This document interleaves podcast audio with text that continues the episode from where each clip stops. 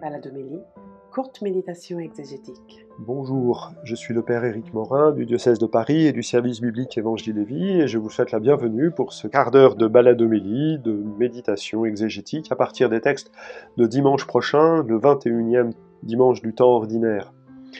Euh, des textes qui vont nous aider à réfléchir à l'universalité du salut.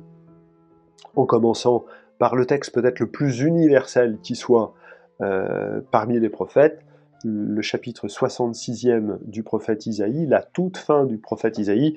Il y a encore un tout petit paragraphe qui vient euh, conclure. Euh, c'est un texte qui annonce que les nations viendront à Jérusalem.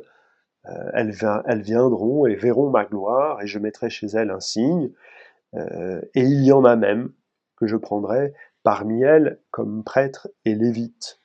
Voilà, plus universel que ça, il n'y a pas toutes les nations se rendent à Jérusalem et, ainsi se réalisent les promesses de Dieu à l'égard de cette ville qu'il a choisie pour y faire demeurer son nom.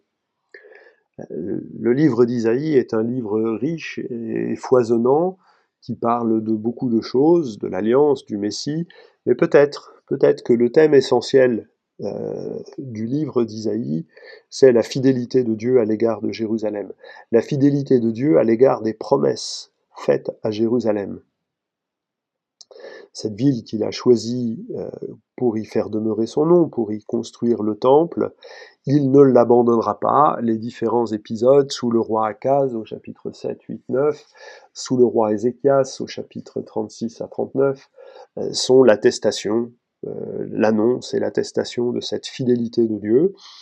Et dans une ville reconstruite au, après l'exil au IIIe siècle, une ville riche et, indolente, euh, il faut que le peuple de Dieu refasse cet exode intérieur qui va lui permettre de voir la réalisation des promesses de Dieu.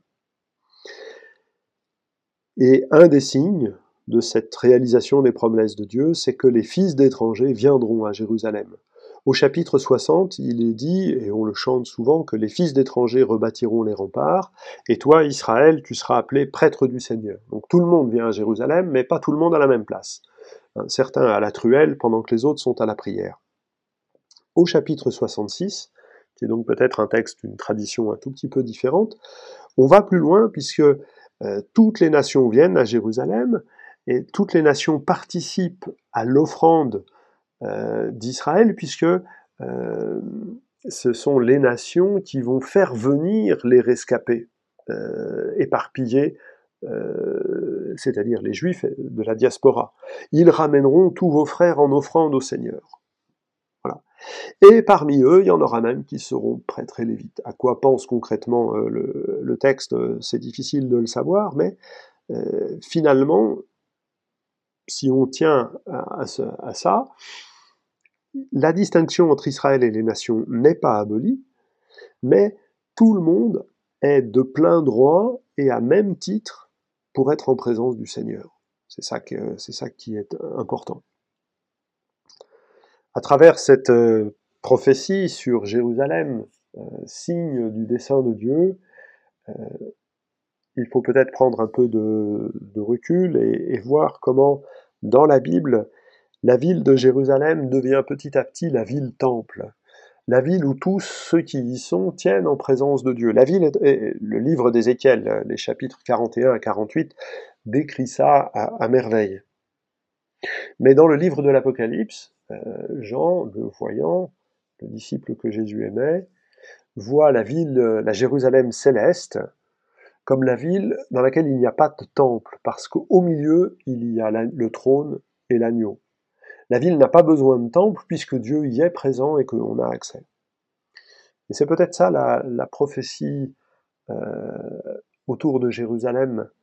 Euh, la ville temple annonce une ville sans temple où tout le monde, dans le royaume des cieux, sera sans fin en présence du Seigneur, tout en respectant l'origine de chacun, l'itinéraire de chacun, comment chacun est rentré dans l'alliance, le peuple d'Israël, bénéficiant euh, d'une bénédiction particulière, et toutes les nations bénéficiant chacune de la bénédiction que Dieu veut leur donner.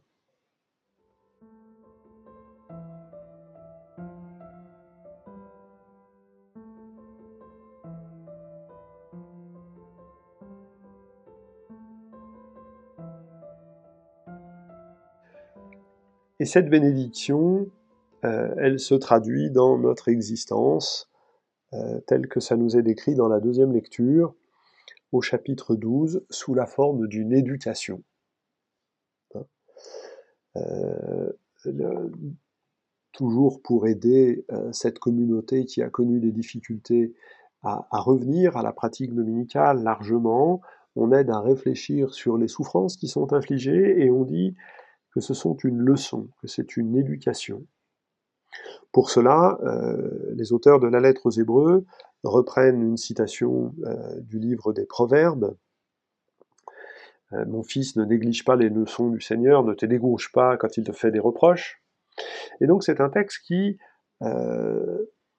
réfléchit et, franchit un pas.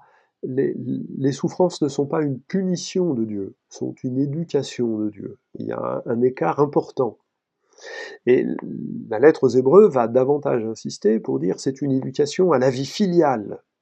C'est encore un autre pas qui est franchi. Hein. Euh, s'il y en a des malheurs, c'est que c'est le bon Dieu qui t'a puni, comme on dit, hélas, trop facilement. Les proverbes disent non, c'est pas Dieu qui t'a puni, c'est Dieu qui t'éduque. Et la lettre aux Hébreux, c'est Dieu qui t'éduque à la vie filiale. Hein. Euh, être fils, c'est accepter de courir l'épreuve, euh, celle dont on parlait euh, dimanche dernier, dans ce même chapitre 12 euh, de la lettre aux Hébreux. Et l'exemple qui est donné tout au long de la lettre, l'exemple du fils qui accepte d'être enseigné par le Père, c'est bien évidemment Jésus, dont on nous dit au chapitre 5, verset 8, il apprit de ce qu'il souffrit. Même en français, ça sonne comme une petite maxime, comme un petit proverbe. En grec, c'est encore plus frappant. Un proverbe euh, qui pouvait déjà être appartenir au, langage des stoïciens repris ici. Le Fils, c'est celui qui apprend l'obéissance dans la souffrance. Euh, c'est l'expérience de Jésus. Hein, et le texte au chapitre 5 de la lettre aux Hébreux, euh, qu'on a médité pendant le temps de, la Semaine Sainte, euh, c'est euh, le texte qui nous décrit Jésus à Gethsemane. Jésus qui, qui, perle des gouttes de sang tellement il, en a, il a peur de mourir. Et dans cette souffrance, il apprend l'obéissance. Euh, son Père veut une multitude de fils et de filles, et par sa mort, il va nous rejoindre dans la peur de la mort qui nous tétanise, qui nous paralyse, qui nous rend inaptes pour la foi et l'espérance et, qui du coup, le Christ nous ayant rejoint en partageant avec nous cette peur de la mort, va pouvoir nous en libérer. Cette, souffrance produite par la peur de la mort, dans lequel le Christ nous rejoint, nous permet d'apprendre avec le Christ ce que c'est que l'obéissance filiale, qui est d'abord une confiance, une acceptation de la condition filiale et une reconnaissance de la providence du Père toujours dans le chapitre 5, euh, pour parler de Jésus, Jésus qui apprend l'obéissance va être exaucé. Et va être exaucé par la résurrection, pas parce qu'il a échappé à la mort, mais parce que dans sa résurrection, il reçoit les frères et sœurs que nous sommes et qu'il demande à son Père. C'est donc bien le thème de l'universalité du salut qui est présenté euh, dans ce thème-là, puisque la condition filiale à l'égard du, Père, c'est la chose la plus universelle qui soit. C'est en nous mettant tous, c'est en nous mettant tous, pardon, dans une position filiale que tous nous sommes à égalité à l'égard du salut, c'est-à-dire il nous est donné à nous de l'accueillir dans la foi et l'espérance.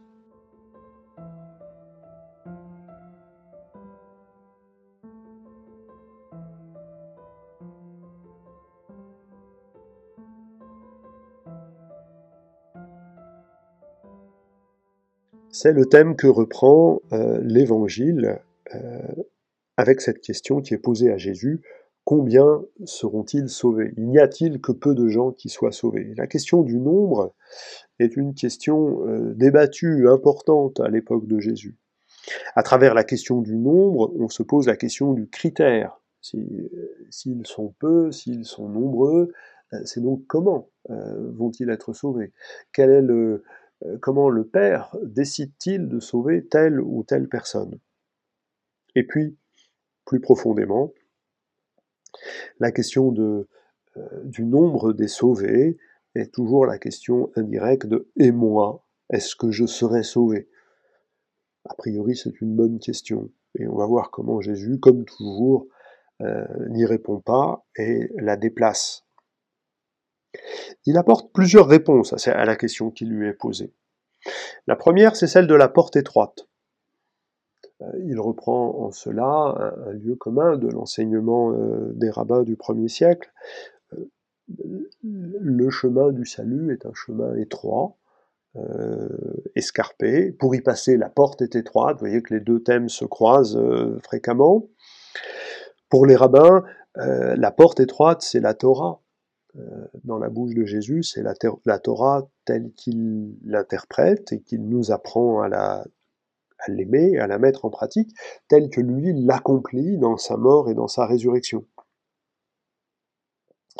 Le deuxième élément de réponse euh, que Jésus apporte, c'est cette scène d'un maître de maison qui euh, ferme la porte et décide de n'y faire plus rentrer personne.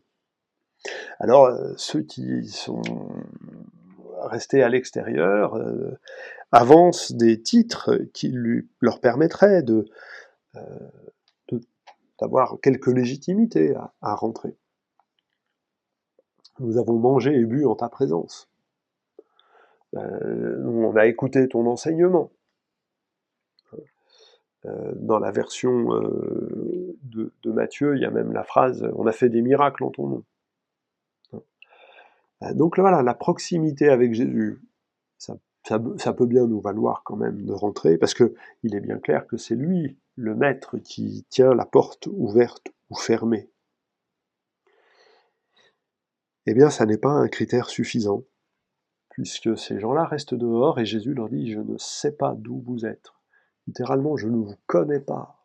Quelle phrase dure. Je crois qu'il n'y a pas de phrase plus dure dans l'évangile. En tout cas, de phrase qui m'inquiète plus que celle-là. La proximité avec Jésus que nous essayons de vivre dans la vie fraternelle, dans l'écoute euh, de la parole de Dieu, dans la célébration euh, liturgique, et tout ça pour s'entendre dire, de la part de Jésus, je ne vous connais pas. Alors pour quelle raison? Parce que vous commettez l'iniquité. Vous êtes des pratiquants de l'injustice, littéralement, si on reprend le terme hébreu, parce que c'est la citation du psaume 5. Vous mettez en œuvre l'iniquité et l'injustice. Il ne suffit pas de goûter la présence de Jésus, de tout mettre en œuvre pour être avec lui. Il faut tout faire, il faut faire œuvre de justice euh, pour mettre c'est-à-dire mettre en œuvre le salut de l'autre. Euh, est-ce que je fais partie de ceux qui sont sauvés? Une fois qu'on a posé la question comme ça, j'ai envie de dire, on est perdu. La question, c'est qu'est-ce que je peux faire pour que d'autres puissent rentrer avec le Christ dans le royaume? La question, c'est euh, comment Jésus lui-même a toujours su qu'il était dans les mains du Père? Il a toujours éprouvé euh, la force de la mort comme étant moins forte que la fidélité de son Père et son amour, et qu'il a donc toujours été euh, à faire tout ce qu'il fallait pour que nous soyons fils et filles du Père, que nous entrions avec lui dans le règne. Euh, l'universalité du salut, le salut offert à tous, à tous, parce que tous sont frères et sœurs, fils et filles d'un même Père, cela veut dire que nous sommes tous soucieux du salut de nos frères et sœurs. Et que c'est ça faire œuvre de justice. Ce salut est présenté comme un festin. Euh, être sauvé, euh, c'est faire nôtre le dessein du Père de rassembler tous ses enfants autour d'une table. Ce processus a commencé avec les patriarches, Abraham, Isaac. Les prophètes nous l'ont dit sans cesse tous nous annoncent ce royaume, et euh, comme le disait le livre d'Isaïe, toutes les nations qui s'approchent de Jésus dès maintenant, toutes les nations qui tendent déjà vers ce salut universel, sont le signe qui nous est donné aujourd'hui pour euh, nous appeler à nous investir plus largement, plus profondément au service de nos frères. Ça ne veut pas dire en faire davantage, ça veut dire être avec Jésus, porter avec lui, non pas le salut, le souci de notre salut, mais porter avec Jésus le souci du salut de tous.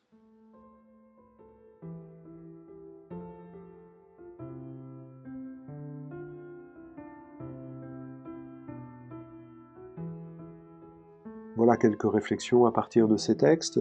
Je vous remercie de votre euh, écoute fidèle et je vous souhaite une bonne semaine, un bon dimanche et à la semaine prochaine.